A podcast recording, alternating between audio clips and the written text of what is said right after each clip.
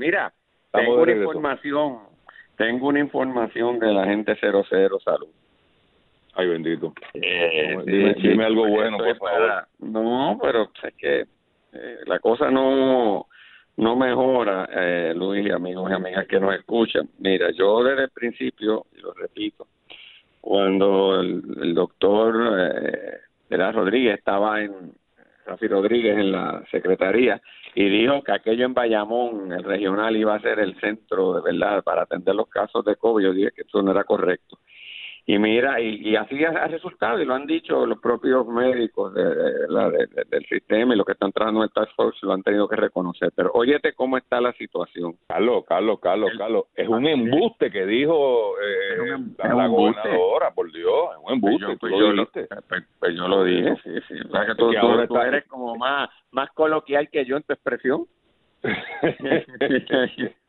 pues mira, eh, óyete esto, el sistema del aire acondicionado del hospital está a punto de colapsar. Eh, llevan más de seis meses con un sistema temporal. Eh, no han acabado de arreglar el principal. Eh, tampoco, o sea, no han autorizado para que se haga el, trabajo completo que hay que hacer. Tampoco han pagado el alquiler eh, que tienen del sistema temporal. O sea que allí está a punto de ponerse peor. Y no, no quiero ni imaginar un hospital eh, sin aire acondicionado con las consecuencias que eso tiene en no, es que no es, no es, posible operarlo, punto. No es posible, pues no es posible. Entonces, esto tengo que unirlo. Ayer, este, no sé si viste también en los rotativos que salen personas de, de, los que dan unido. Esto empieza a surgir, y vamos a darle mérito a, a nuestro compañero Rubén Sánchez, que entrevista a una joven que se dedica, ¿verdad?, en, estas unidades de, ir y buscar pacientes eh, y, y, llevar los hospitales, todo eso, y, contó que no quisieron recibir, ¿verdad?, eh, en el hospital a un, a un paciente y, no solamente que no quisieron recibir, sino fue el trato burdo y poco profesional de la que fue objeto ella y el paciente. Eh, pues los que operan los sistemas de ambulancia están diciendo tampoco que han sido alertados, ni están orientados, ni nada. En otras palabras, eh, aquí hay un caos mayor eh, en el área de salud. Que, y, a mí no me sorprende, porque como no tenemos sistema de salud, pues lo estamos viendo que explota. Eh, y, y, eh, pero francamente, y entonces esto yo no lo estoy haciendo por, por criticar, estoy, estoy trayendo a la luz la, la, esta situación porque yo creo que llegó el momento de que todos los que están en, conectados a verdad a esta área de salud e incluso los que no estamos tenemos que más que dedicarnos a quejarnos como está sin dejar de alertar porque es importante conocer la información si no no se puede atender buscar cómo ayudamos y nos metemos en esto porque si el gobierno no lo puede hacer. Es decir y, y, una vez digo esto cobra todavía más eh, pertinencia el, el toque de queda. Es decir el gobierno, el Estado, el sistema de salud nuestro, no, o sea, no podemos contar con él para el problema de la pandemia que tenemos. Sencillamente no podemos contar con él. O sea, la única alternativa de lo que podemos tener es tratar de enfermarnos lo menos posible. Eh, por lo tanto, lo único que hay, lo único que hay es no salir para eh, evitar exponerse lo más posible al contagio porque si uno se contagia y degenera, ¿verdad?, la, condición, Puerto Rico definitivamente no está capacitado. Ahora mismo no se sabe, o sea, mira lo que dijeron, Luis, que cada hospital bregue y entonces si acaso vendrán allá regional, que tampoco va a estar preparado, cuando venga la catástrofe, olvídate. Las carpas que se están poniendo no han podido tampoco colocarle los aire acondicionados ni habilitarle. O sea, el paso que va, la situación es crítica. Eh, y creo que, ¿sabes? Cada quien va a tener que entonces asistir, todos, asistir al gobierno en hacer esto, porque el gobierno es incapaz de hacerlo solo. Y yo creo que es importante que estemos contestes de esto. En otras palabras, si en algún momento nosotros decíamos, a la gente, fíjate que esto ha tornado una discusión filosófica mayor en el mundo, de la pertinencia que tiene el Estado. Eh, y por qué el Estado pues nunca puede desaparecer y que obviamente cobra importancia en momentos de crisis haciendo unas labores y funciones que nadie más puede eh, hacer. Y eso podrá ser cierto, pero lo que está pasando en Puerto Rico es que el Estado no lo puede hacer. Está, está incapacitado de hacerlo. pero yo, creo, no, yo no creo que está yo, bueno, yo Luis, yo creo que va a requerir que todos le asistamos en, en poder hacerlo. Porque, porque, porque el, el, ajá, cuéntame. Lo que, lo, que pasa, estoy de, de, acuerdo contigo eh, parcialmente. O sea, el problema, el problema del discurso anarquista, o sea, el Estado no hace falta, es que sí hay cosas que para el Estado hace falta. O sea, hay cosas que el ciudadano no puede atender a nivel individual. Eh, por ejemplo, un grado, por ejemplo, esto mismo. Vamos, pues vamos, por ejemplo, la educación. Pues mire, no, yo podría, eh, el homeschooling puede ser una alternativa. Yo no creo en eso, ¿verdad? Pero, pero podría ser que si, si usted cerró las escuelas por, por siempre, por la razón que sea, pues de humano a humano, en núcleos más pequeños, familiares, la calle, usted puede diseñar algún tipo de sistema eh, ¿verdad? de educación y, tener éxito. O sea, tener éxito probablemente limitado, pero que la gente sepa leer, escribir, eh, y hay muchos libros y se pueden leer y aprender. El tema de salud es uno que es comunal. O sea, yo no puedo montar un hospital. Uno puede montar un hospital. Tal vez haya algunos miembros de nuestra sociedad, ese eh, los amigos de Trump, ¿no? El, top 1% que es billonario, pues, pues, yo me imagino que con dinero uno puede hacerlo todo lo que sea y, hice mi, mi cuarto de aislamiento para mí, hice cinco para mi familia y, para el perrito. Eh, eso en teoría, pero en términos generales, la seguridad y la salud son dos cosas que el Estado las tiene que atender. Y y yo lo que estoy, o sea, yo estoy tratando de cooperar, como tú señalas, pero la cooperación que yo puedo hacer es señalar lo que está mal hecho. Eh, y me parece a mí ofensivo el gobernador, en este caso la gobernadora, se pare frente a un micrófono y mienta abiertamente. Pues a mí eso, yo no puedo quedarme en silencio, Carlos. O sea, yo creo que eso hay que denunciarlo. Y, por, y, si mintió porque la indujeron a mentir, rectifique y diga la verdad. Y si la verdad es que no hay cama, pues no hay cama, como la canción de del Gran Combo. Entonces la pregunta se torna en ¿y qué vamos a hacer con eso? Pero ya esto se está tornando en María.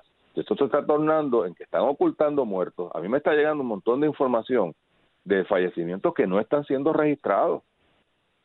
Entonces, ¿Qué, gana el gobierno con esto? Yo no, de verdad que no lo entiendo. Eh, el tema del hospital de Bayamón, si usted lee el nuevo día de hoy, el nuevo día de hoy, a sus páginas, es la noticia de primera plana, creo, si el virus amenaza el componente, no, el de seguridad, que no hemos hablado de eso también. Pero en la página 4 y 5, eh, Laura Quintero y Marga Párez, dos periodistas muy responsables, Marga, sobre todo en el área de salud, es una de las que se concentra en esa área. Se llama Confusión sobre manejo de pacientes. Cuando yo leo dos páginas del periódico, termino más confundido que todo el mundo. O sea, yo oí a la gobernadora decir que aquí ya teníamos el URRA, que es el de Bayamón, listo para meter caña. Entonces ahora Pablo Rodríguez, eh, que estaba allí en esa en esa reunión, fíjate cómo es la politiquería y les advierto a los del Task Force, si se meten a politiqueros, serán tratados como politiqueros. Eh, lo siento mucho, o sea, su resumen está al día y son ustedes tremendos y qué bueno que están ahí. Pero si se ponen a politiquear, serán politiqueros. Eh, allí estaba este señor, Pablo Rodríguez Otero, no dijo nada. Hoy dice en el periódico, el hospital de Bayamón no es el hospital de coronavirus en Puerto Rico, no lo es, simplemente es el apoyo. Bueno, ok, pues está bien, pues hay una reconfiguración. ¿Y, qué significa apoyo? Porque tienen 20 camas. ¿Y qué pasó con el resto del hospital? ¿No era que íbamos a habilitar este hospital para que no hubiera 20, sino que hubiera 200 camas?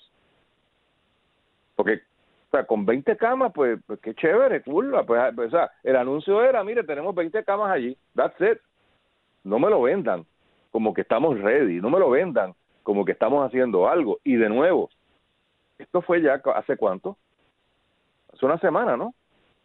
Pues tú pensarías que tú, si te das cuenta de que eso no es verdad lo que dijo la gobernadora, no es verdad lo que dijo la gobernadora, mintió. Yo no sé si a sabiendas o no, pero mintió. Pues, ¿Qué hacemos para resolverlo?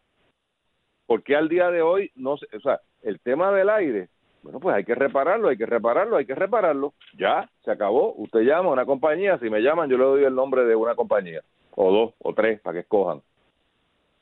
Y usted los contrata y los manda a arreglar el aire. Ah, que no hay ventiladores, bueno, ese es otro problema, se bregará con los ventiladores.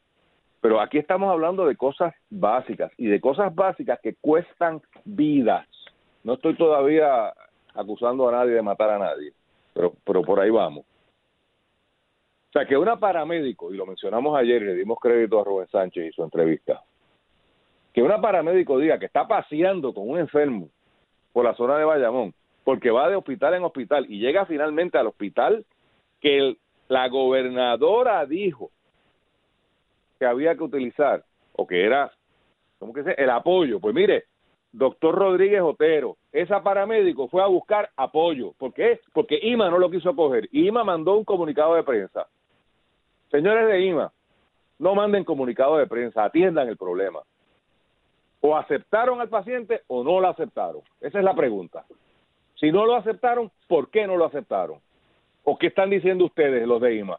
¿Que esta paramédico está mintiendo? Porque no me suena, yo no la conozco, no sé quién es, pero no me parece lógico, un análisis sencillamente de observador, que un paramédico recoja a un enfermo y decida inventarse una historia para ir paseando durante una hora con un paciente en la parte de atrás de la eh, ambulancia. Eso a mí no me, no me cuadra. Por lo tanto, ¿Qué motivación tiene esta persona para decir lo que ustedes aparentan decir que es una mentira? Me parece que merece una explicación. Y no es mandando un comunicadito de prensa tontejo de dos páginas, de dos párrafos. Y yo no sé quiénes son los de IMA, no me importa. Vi el comunicado, me parece ofensivo el comunicado de este hospital. Pero ese es un hospital privado. Llegó la paramédico a Urra, y allí el director médico, dice ella, que le dice, mire, la doctoradora dijo un embuste, solo dice ella, oigan, la, oigan la, la, el sonido. No estamos ready, no podemos recibir el paciente. Terminaron recibiéndole porque yo me imagino que la paramédico se cuadró y le dijo, bueno, pues ahí está, ¿qué vamos a hacer? Porque imagínense, eso está como los del crucero que están allí frente a Fort Lauderdale. O ¿qué se supone que hagan? la pregunta que tiene que contestar hoy antes de las 12 del día. ¿Qué se supone que hagan los paramédicos que guían ambulancias con los enfermos que lleven a dónde? Porque este periódico que entrevista al director, al presidente de la Asociación de, Paramédicos o de dueños de, de ambulancia, no, no me queda claro eh, el título y no lo puedo buscar ahora. Lo que está diciendo es, mire, no sabemos. Caramba. Pues señores del Task Force y señores del gobierno, si los paramédicos de este país no saben qué hacer con un paciente de coronavirus, aquí no hay esperanza. Mira, Luis, eh, yo creo que lo, estamos de acuerdo. Yo creo que la, el señalamiento y la crítica hay que hacerlo. Lo que yo estoy diciendo es que desafortunadamente la crítica y el señalamiento no va a ser suficiente, porque el caos que hay y la dejadez y, total incapacidad que existe eh, es completa. Por lo tanto, va a requerir que nos metamos todos a empujar y a romperla y a, y a, tratar de montar algo, porque la incapacidad es total. Eh, bueno, o sea, no, no, hay que hacer mucha reflexión cuando tú te eh, nos acabamos de enterar que quien corría el departamento era la señora Mabel Cabeza. O sea, quien tomaba las decisiones en el departamento, eh, el, la determinación de regional probablemente la tomó esta señora. Ella fue la que tomó la determinación en tú sabes, eh, eh, la, que tomó la decisión de las pruebas, quien corría ese departamento era esta señora. Y, y, hasta el día de, del lunes, ¿cuándo fue que la sacaron? ¿El, lunes o el martes? Ya no ayer, me ayer, ayer, ayer, el martes, el martes. Ajá, el martes. Eh, no, fue el lunes. El lunes, el lunes, lo, primero que hizo Lorenzo. Correcto. Eh, hasta ese día, ella era la que mandaba allí pues ¿qué demonios vamos a esperar de que el sistema esté operando? Entonces, pues yo, creo que la, situación se torna más, más, más crítica, es decir, que la gente esté consciente que no hay nada. Por eso yo le estoy diciendo, no se ponga a jugar, se tiene que quedar en la casa porque no tenemos nada, lo cual no significa que nos vamos a quedar sin hacer señalamiento ni, ni luchar por cambiarlo. Lo que quiero decir es que la gente, porque Luis, eh, dentro de todo, parece que hay un grupo de gente que no acaba de comprender la dimensión del problema. Entonces, pues, este, no podemos contar con el sistema de salud. Tenemos que contar con el sistema, pero ahora mismo es, es un desastre. Eh, entonces, pues, entonces ah, aquí lo tengo que traer con lo que tú dices del Task Force. Yo creo que el Task Force ya llegó el momento de la ejecución. Aquí, como yo estoy, yo, lo, he dicho y lo he tratado de reconocer su trabajo, han tenido que reconstruir lo que no había. No pueden en estos momentos eh, hacer lo que no se ha hecho en 25 años. Hay que empezar a disparar con lo que tenemos ya hay que empezar con las directrices claras. O sea, si Bayamón no es ni si hay que entonces identificar cómo vamos a bregar que cada quien en su región entonces se las tendrá que arreglar como sea, si ese es el mandato, ¿verdad? Si, eh, si eh, o a dónde es que se llevan, como tú dices, pues esas instrucciones ya tienen que estar claras y tienen que estar claras por profesionales de la salud. O sea, la gobernadora no puede ser la que se pare a dar esto y dar eh, confianza y, y aseverar cosas que no, ni siquiera está en posición de hacerla, primero porque no tiene el conocimiento técnico y porque obviamente la estructura también o le miente o no ejecuta lo que ella dice o ella está perdida en el, en el, o abrumada por la complejidad de, la situación. Y entonces, pues ya hay, hay, que comenzar a disparar con lo que hay, Luis. Pero Carlos, este, de acuerdo, de acuerdo 100%, 200%, pero estas son las cosas que yo no entiendo. Tú citas a una a un conversatorio porque no fue una conferencia de prensa. Cito un conversatorio, lo dedico a, a, a, ocupar el sistema de salud. O sea, los hospitales, los médicos, los, profesionales de la salud, los médicos, las enfermeras, los, o sea, los grupos incluso que los representan, los, los, hospitales, se van a meterse a tener que articular esto, porque es que no hay manera. Pero es que yo no estoy seguro que lo puedan hacer, Carlos. Esto no, esto no puede ser una solución anárquica de que cada cual jala por su lado, porque no, porque no, no, es así. no. No, a dar por su lado no, que se tiene que meter a forzar al gobierno a hacerle lo que estoy diciendo. Ese, ah, bueno, pero es que ahí yo pensaba que teníamos un task force, a lo que voy. O sea, lo que, cuando hablo de conversatorio me refiero a lo, que televisaron por Canal 6. Ah, no, no, no. Cogen, cogen un host. Puede haber tenido su, su valor, pero eso no es lo que estamos hablando, ¿no? Correcto, no, no, no, pero que tú voy a decir dónde está, donde yo veo el problema grave. Se cita esta cosa, o un periodista eh, o un mantenedor. Era el conversatorio Ah, el conversatorio. yo, lo vi completo y me pareció muy bien, qué bien. Aquí están los miembros del Task Force, aquí está la señora gobernadora en el medio, hay una persona facilitando preguntas, que eran preguntas de relaciones públicas, que muy bien, es lo que queremos, que fluya la información. Aquello no era para confrontar a nadie, aquello era para que fluyera la información. Muy bien. No está el la secretaria de salud. Luego nos enteramos por qué. Pues no estaba invitada. Pero a mí me llamó la atención y dije, pues, ¿por qué no está aquí alguien del Departamento de Salud? Después de todo, ¿cuántas veces a mí el profesor Díaz Olivo me ha dicho el Task Force no está para ejecutar, que está para dar unas recomendaciones a la gobernadora, quien toma las decisiones y a su vez las manda a ejecutar. Perfecto, esa es la teoría. Pues ¿dónde está el ejecutador o la ejecutadora en aquel momento? No existe. No bueno, no estaba, no la, no la invitaron, Carlos. Ella llamó a Fortaleza y le dijeron, la de prensa, yo no sé cuál, le dijo, usted no está invitada. Bueno, pero ¿quién tiene que haberla sacado? Mabel le tiene que haber dado instrucciones de que no podía estar ella, porque era el que mandaba. ¿A quién? ¿A la gobernadora? Ay, bendito. Rodríguez. Pues. O sea, o si no se arrugó la facultad. Mira, es que como quiera que lo ponga, o se arrugó la facultad ella por sus pantalones y le fue por encima a la gobernadora y, y al Task Force, o de alguna manera que ellos lo permitieron, y cuál de las dos posibilidades es una barbaridad. Ah, eso es lo que voy. ¿Quién permite o quién le dijo, yo quisiera saber, quién le susurró al oído a la gobernadora, mire, anuncie que ya hemos decidido que tenemos listo Bayamón, y ella dijo que habían 200 camas, de las cuales 20 eran de estas de aislamiento. Fue más allá. Dijo, el segundo plan es eh, Centro Comprensivo de Cáncer. El tercer plan, plan C, es Ceiba, que lo estamos trabajando. Pues yo oigo eso y digo, bueno, caramba, fíjate, hay un plan, qué chévere, qué, qué bien, me gusta, me gusta lo que estoy oyendo. Entonces, hoy, gracias al nuevo, digo, hoy no, en estos últimos días, específicamente desde que esa paramédico hace esa denuncia ayer. Uno dice, espérate, pues ese plan A no es que está fallando, yo puedo vivir con que el plan A falle, con lo que yo no puedo vivir es con que el plan A era un embuste, porque entonces tengo que preguntarme, ¿y el plan B es otro embuste? ¿Y el plan C es otro embuste? Entonces, la pregunta, Carlos, que tú adelantaste, entre líneas, ¿Y por qué la gobernadora está diciendo esto junto con los miembros de del Task Force? Porque si yo soy médico, ¿alguna de estas personas fue a Bayamón? Me pregunto. Porque el que el aire no funcione, yo lo vengo oyendo desde hace tres años. Alguien llamó, por ejemplo, al alcalde de Bayamón y le preguntó, que supongo, no he hablado con él, tengo que llamarlo, de hecho, quedé en, llamarlo y no lo hice, y soy un irresponsable.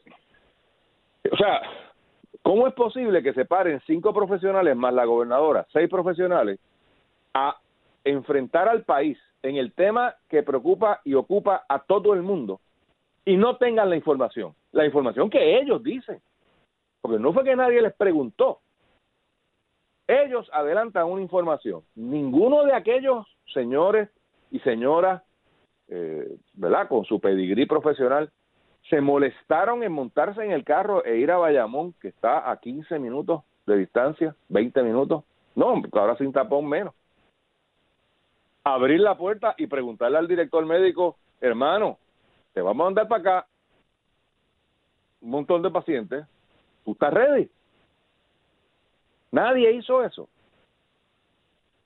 Y, quiero ahora, para pasarte el micrófono, Carlos, y el, el doctor Lorenzo González, a quien estimo, a quien celebré su nombramiento, a quien le di las gracias públicas y privadamente por haber aceptado ese nombramiento, porque es un tostón. Estamos a miércoles. Ya él fue a Bayamón. ¿Me puede decir él dónde estamos parados con esto?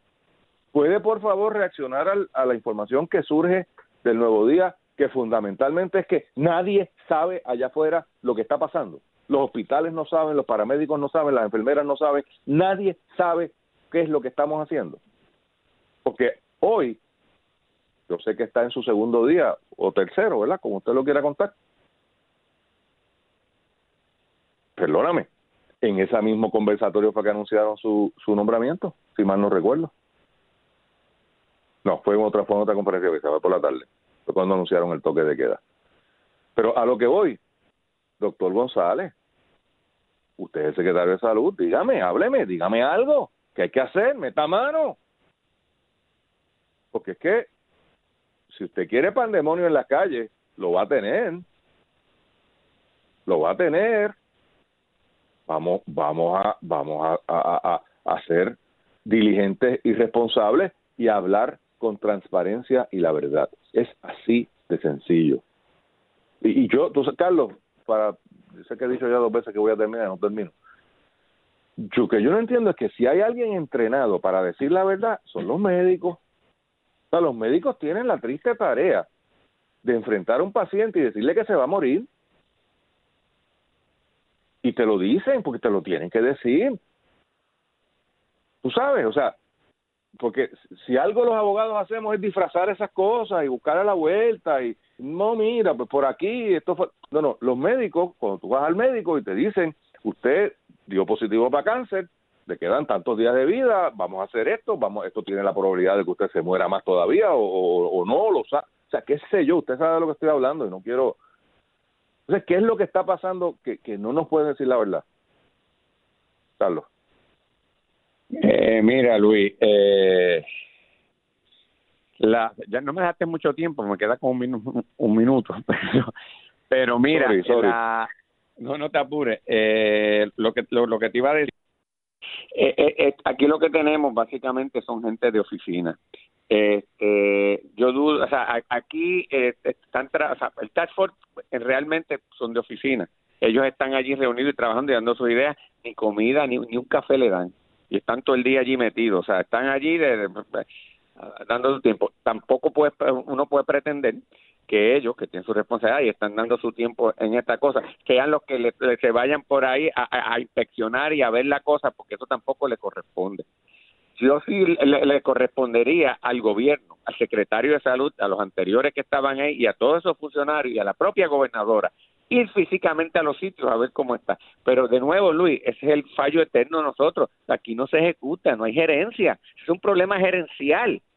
Entonces, pues la gente dice, plan, ah, eso, esto es lo que vamos a hacer. Entonces para la gobernadora ilusionado porque ya tiene en, en, en plan conceptual la cosa y lo dice allí, pero es un embuste porque nadie se fue allí a averiguar si había aire acondicionado, si, si había los suficientes cuartos, de cómo estaba, de cómo era la comunicación por, por ambulancia, cuánto, cuánto personal estaba, si el personal que iba a hacer, utilizar los ventiladores está adiestrado, porque eso es otra cosa, hay un montón de gente que ahora no está adiestrada para hacer eso, en la capacidad que hace falta, pues eso no existe. Y entonces, pues yo hace falta doers, ese doers ejecutores, y lo sigo enfatizando y no hacen caso. Pero hay que seguir con la lucha, Luis.